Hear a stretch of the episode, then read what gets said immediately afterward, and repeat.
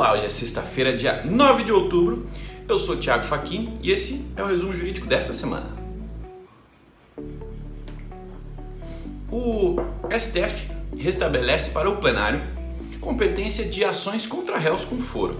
As ações penais ajuizadas contra réus com prerrogativa de foro por função voltarão a ser processadas e julgadas pelo plenário do Supremo Tribunal Federal os ministros concordaram em retomar o texto do regimento interno conforme ele funcionava até 2014. A decisão unânime foi tomada em sessão administrativa nesta semana e se aplica já aos processos em curso. O plenário do CNJ aprova a proposta para varas atuarem de modo 100% digital.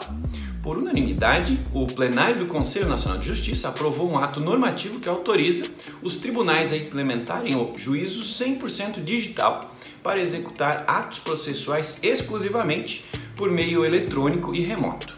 O anúncio foi feito nesta semana pelo presidente do CNJ, ministro Luiz Fux, durante a sessão ordinária número 319. A escolha pelo juízo 100% digital é facultativa e será exercida pela parte demandante no momento da distribuição da ação, podendo a parte demandada opor-se a essa opção até o momento da contestação. O TJSP ultrapassa 200 dias de teletrabalho com mais de 16 milhões de atos produzidos. O Tribunal de Justiça do Estado de São Paulo produziu mais de 16 milhões de atos processuais em pouco mais de 200 dias de, de trabalho remoto conforme dados publicados no de domingo. A medida, a média, é de mais de 83 mil atos por dia de teletrabalho. Estão incluídos nesse total despachos, sentenças, acórdãos e demais decisões é, provenientes do trabalho de magistrados e outros servidores das unidades judiciais do órgão.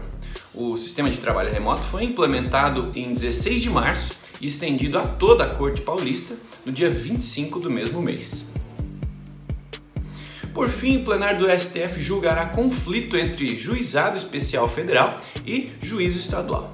Caberá ao plenário do Supremo Tribunal Federal analisar o recurso que discute de quem é a competência para processar e julgar conflitos entre juizado especial federal e juízo estadual.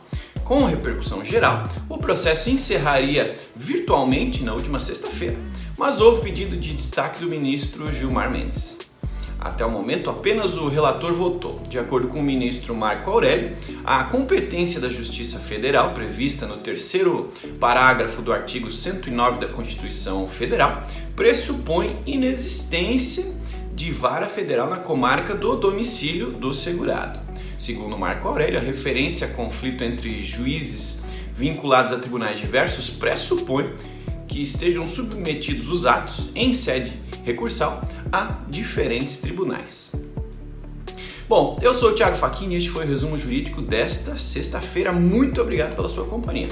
Curte esse episódio, compartilhe com seus colegas advogados, pois toda sexta tem resumo jurídico para você. Até a próxima, tchau!